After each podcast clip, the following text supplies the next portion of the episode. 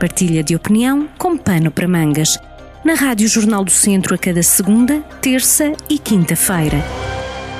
E assim estamos juntos de novo na rádio, no Jornal do Centro, a partir de Viseu. Hoje falamos com um homem do mundo, eh, partilha connosco mais ou menos esta região, tem grande parte da ação em raízes em Vila Real. Falo de Paulo Costa, está junto connosco neste primeiro episódio. É o primeiro de muitos, contamos nós, a cada 15 dias neste encontro na rádio. Paulo Costa, que é CEO da Global Sports, leva ao país as meias maratonas Running Wonders, entre elas, naturalmente, a meia maratona do Dão, em Viseu. É presidente da Confraria das Aldeias e Aldeões de Portugal e da Associação Portuguesa de Marketing Rural e Agronóstico e mais recentemente o organizador do Caminhão da Esperança, isto entre outros, uh, outros projetos que o Paulo foi desenvolvendo uh, ao longo destas, destas últimas décadas. Paulo, desde já, uh, obrigado por estar connosco nesta, nesta conversa a partir do Norte, mas vamos falar sobre, uma, sobre interesses comuns neste primeiro episódio, não é? vamos falar sobre este, esta dinâmica, ou provavelmente a falta dela, uh, do, do interior, seja a nível privado, seja a nível empresarial?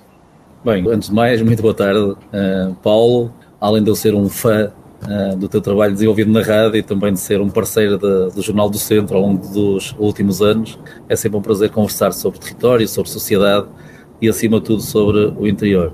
E por isso estou aqui de muito bom grado sobre esta, este, este período que nós vivemos. Uh, espero que estas conversas possam, uh, a quem tiver a paciência de nos ouvir, uh, possam contribuir com algo de positivo para aquilo que todos nós necessitamos e o mundo necessita, mas mais do que o mundo, ou tão, tanto como o mundo, o nosso interior dentro deste Portugal, deste Portugal maior, que tem um interior incomensurável, mas que se já vivíamos tempos difíceis de despovoamento e de, de, de desertificação, eu penso que há aqui hoje uh, uma dúvida fortíssima que paira em todos nós, que é este presente, uh, esta atualidade é muito temerosa, mas como é que será o futuro pós-pandemia? O que é que nós, no interior, com todo este nosso, eh, este nosso historial de garra e determinação em vencer crises, mas com este,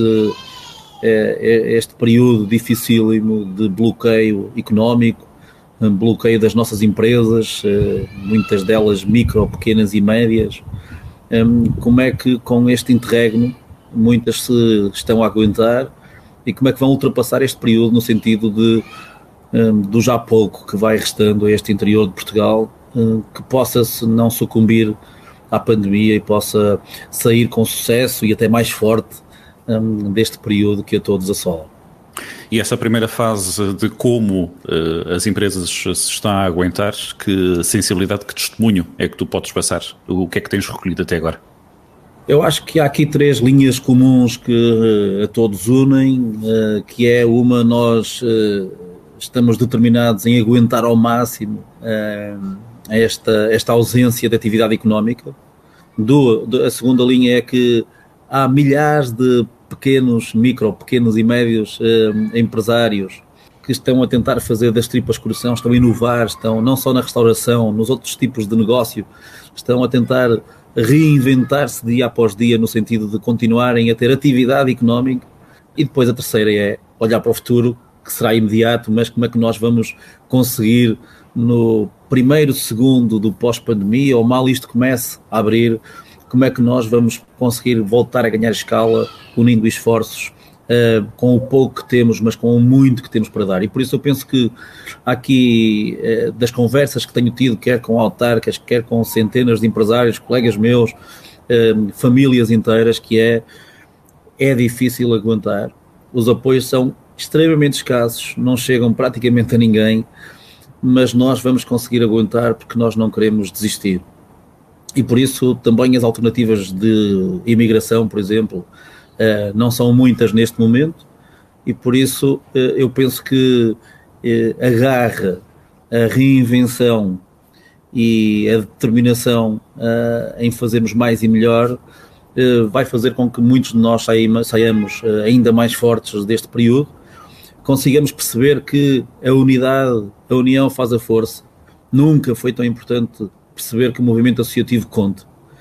muitos de nós, neste historial lusitano, sentimos e sabemos que somos muitos, somos muito de cada um por si, gostamos muito de ser melhor do que o nosso vizinho, Uh, gostamos muito de dizer que ele tem inveja do que eu faço, mas nós também sentimos, na verdade, inveja do que o outro faz.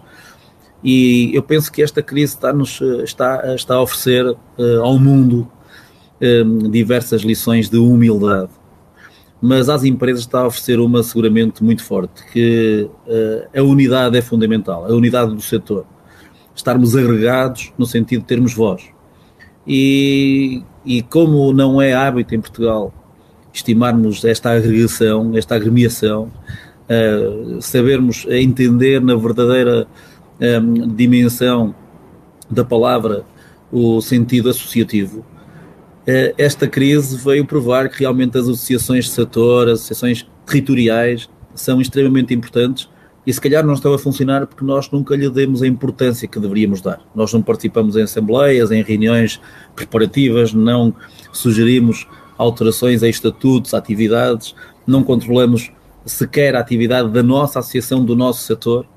Uh, e por isso, uh, nesta fase em que, por exemplo, precisamos de apoios, precisamos de criar plataformas digitais conjuntas, precisamos de criar canais de comunicação uniformes, sentimos que nada funciona. Nada funciona porque, na verdade, não temos escala nem uh, temos esta, esta dimensão associativa que é tão importante em períodos de crise, porque em períodos de alta navegação e de velocidade máxima, eh, qualquer um navega por si próprio, mas em períodos de extremas dificuldades, só mesmo a unidade eh, permite ultrapassar com sucesso estes obstáculos. Aí da parte do associativismo pode ler-se também o trabalho em rede, que será mais, imagino eu, uh, um trabalho mais de terreno, digamos assim, de cruzar projetos, cruzar objetivos, às vezes até chegar a novos mercados. Aquilo que falavas ao início deste, deste trecho, não é? o ganhar escala, que é tão importante para uma região já si pequena, num país também muito pequeno, não é? Isto é uma outra dimensão, é, são tudo pequenas... Pequenas microdimensões, digamos assim, quase isso, não é? Sem dúvida. Uh, aliás, eu penso que a principal missão do trabalho associativo dos tempos modernos é a criação de redes. Uh, este trabalho em rede uh, já era fundamental, por exemplo, nestes últimos 10, 15 anos em que o mercado global se abriu ao mundo, mas também chegou verdadeiramente às pequenas e médias empresas portuguesas em que a criação de rede era fundamental para não só para exportar, mas para participar em feiras internacionais, para entrar nos grandes grupos de distribuição internacionais, eh, era preciso ter escala e só com rede, eh, mesmo no desenvolvimento do produto, na investigação, no desenvolvimento, na colocação do produto no mercado, no transporte de mercadorias, eh, a rede era fundamental. Hoje sentimos que, por exemplo, na distribuição de produtos possíveis, produtos alimentares, na venda online, não existia rede. Uh, não havia sequer, por exemplo, uma embalagem uh, à distância de um clique para que o produtor pudesse embalar, etiquetar e enviar para o cliente, que receberia o produto no dia seguinte a um preço ainda mais diminuto e com maior liquidez para o produtor.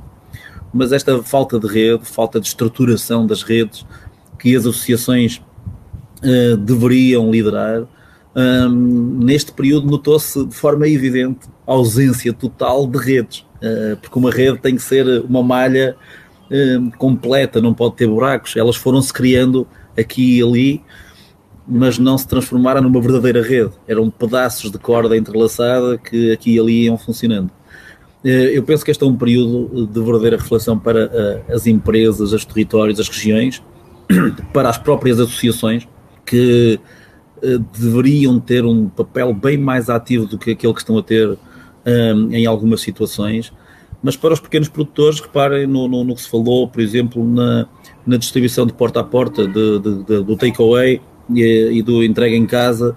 Hum. Um, ehm, houve algumas autarquias que foram até bastante expressivas uhum. uh, e agressivas na tentativa de ajudar os restaurantes a levar a comida à casa de cada um.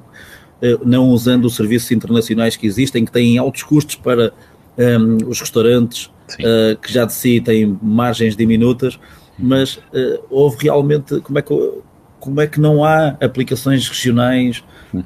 um, já desenvolvidas no sentido de que em pleno século XXI, em 2021, em plena crise, ninguém conseguiu desenvolver num ano uma aplicação com escala regional que pudesse ter um plano de comunicação, que pudesse ter caras de algumas figuras públicas a dizer usa a nossa app, que não tem custos para, para o cliente, que é amiga do, do produtor local, que o restaurante tradicional utiliza uh, sem custos exacerbados. E por isso este é um trabalho associativo e é um trabalho de rede.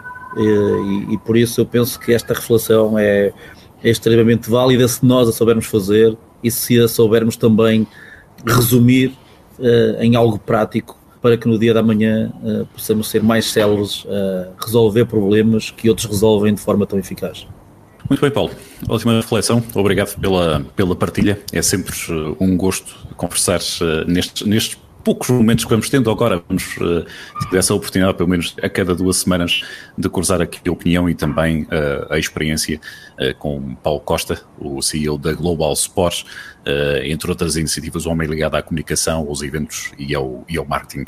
Paulo, até daqui a duas semanas, obrigado por esta partilha.